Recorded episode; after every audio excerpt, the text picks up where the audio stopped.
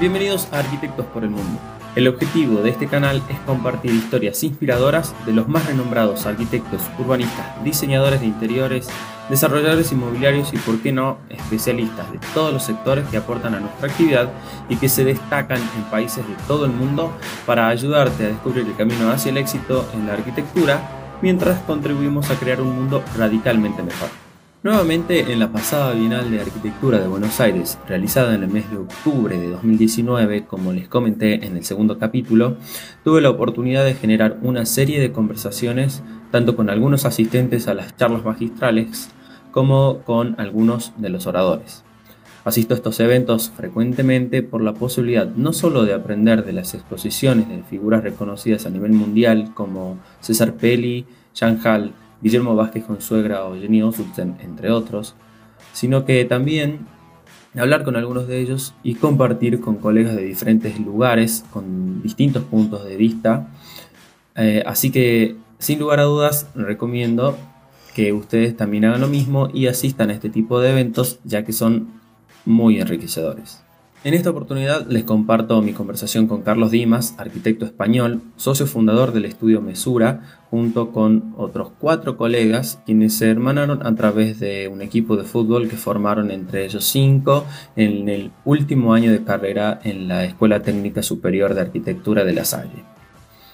Comenzaron su propia oficina con la participación en el concurso para jóvenes arquitectos European y ese fue el hito fundamental para el nacimiento del despacho. Con el tiempo, acumularon una lista de premios y menciones en diferentes concursos internacionales, digna de ser envidiada por cualquier estudio joven de arquitectura del mundo. En su ponencia en la Bienal número 17 de Buenos Aires, Carlos expuso algunas ideas que caracterizan al grupo creativo, así como la insaciable curiosidad y la pasión por, la experimentación, la búsqueda constante de nuevas alternativas y la puesta en duda de lo preestablecido. Conforman así proyectos que ellos definen como arquitectura atemporal, que no sigue las tendencias. En lo que respecta a la conversación que mantuve con Carlos, hablamos del contexto en el que se formó su estudio, la participación en los concursos de arquitectura y cómo los toman desde el estudio Mesura, eh, incluida una pequeña anécdota con respecto a las bases de los mismos. Eh, también nos dice cómo conciben la idea de arquitectura que plantean para los nuevos proyectos y por último termina con un pequeño análisis sobre la estrategia de gestión de los clientes. Un tema nada menor.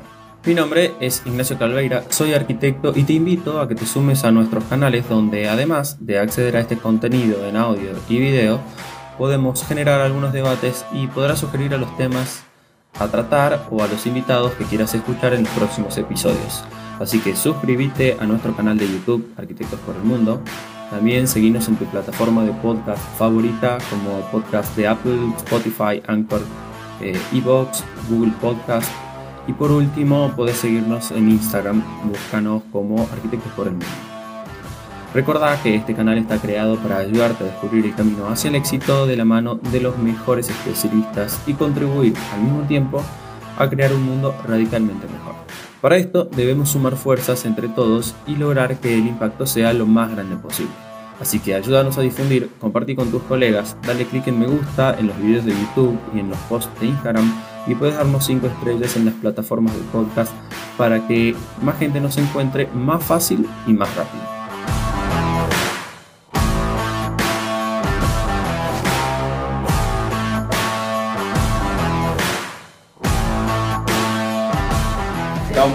Un poco de este, cómo arrancabas como, despacho, que tenías ahí un, tema de cuál, cuál, sería el eje y en qué se podrían concentrar los arquitectos jóvenes que abren su despacho de arquitectura. Y bueno, y un poco de cómo encarar los proyectos, ¿no? de cómo darle esa linealidad sobre, sobre un concepto este, que me parece que está, que está bueno que me expliques. Vale, a ver, eso no, no, son preguntas sencillas. Yo creo que la primera es más sencilla, que es cómo, cómo montar un, estudio de arquitectura.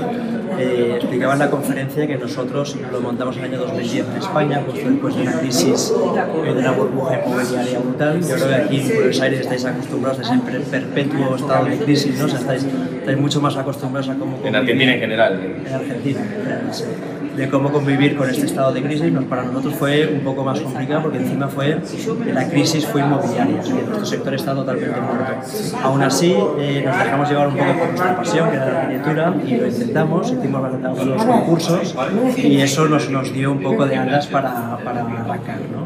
Eh, en cuanto a cómo, cómo... Perdón, ahí tiras, dijiste un tema de lo del concurso, de que bueno, hay muchos estudios que arrancan de esa manera, pero cómo se hace, eh, cómo se gestiona el tiempo de entre concursos, que no es redituable al principio, hasta que se gana, y los trabajos que bueno, mantienen el estudio a flote. Pues mira, nosotros seguramente no somos un, gran referente y no, no, no podemos eh, dar muchos consejos, porque nosotros al principio recuerdo que pasamos, bueno, de tiempos, los, inicios son muy difíciles, al menos en nuestra situación, en ese contexto de crisis, ¿no?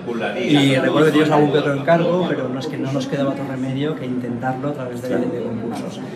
Y, bueno, lo que, lo que sí que diría es que a veces uno, eh, cuando, si, si, la línea de, para arrancar puede ser concursos, a veces uno tiene, tiende a intentar pensar eh, o, a le genera cierta ansiedad que, quiere ganarlo mucho. ¿no? Entonces, si un concurso pensando en cómo ganarlo, mi experiencia es que estás muerto.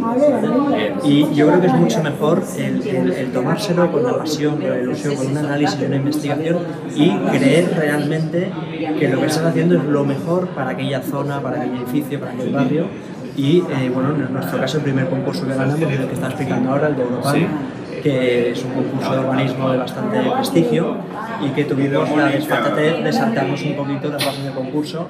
Esto no es habitual, puedes reconocer que luego lo hemos intentado otras veces este, este tipo de modo y, nunca, nunca nos ha vuelto a funcionar. No, recomiendo para saltarse las bases, pero sí que luchar por las creencias eh, y, por defender tu proyecto. Bueno, cuando hablábamos un poco de concepto, explicaba de, cómo tener en cuenta la sociedad y cómo brindar el proyecto a la sociedad y generar esos de convivencia y de socialización para favorecerlo y bueno, que realmente tenga un impacto positivo en el proyecto de arquitectura.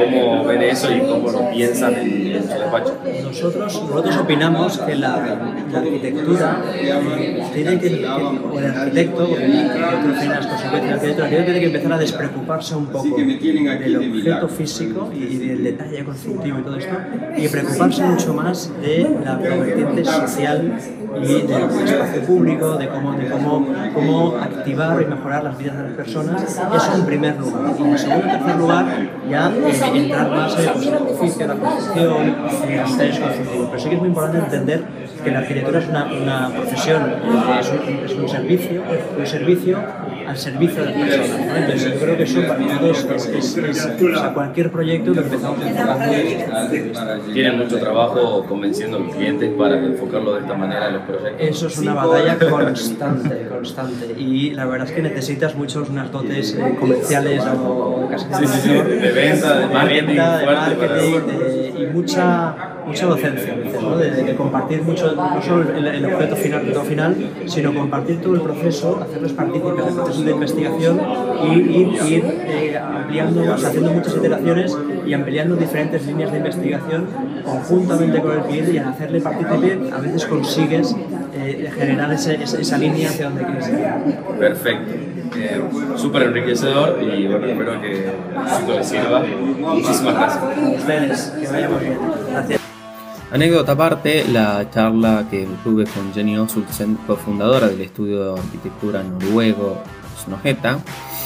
Eh, lamento no haberla podido grabar, pero tratamos temas bastante similares a los que acaban de escuchar en mi conversación con Carlos.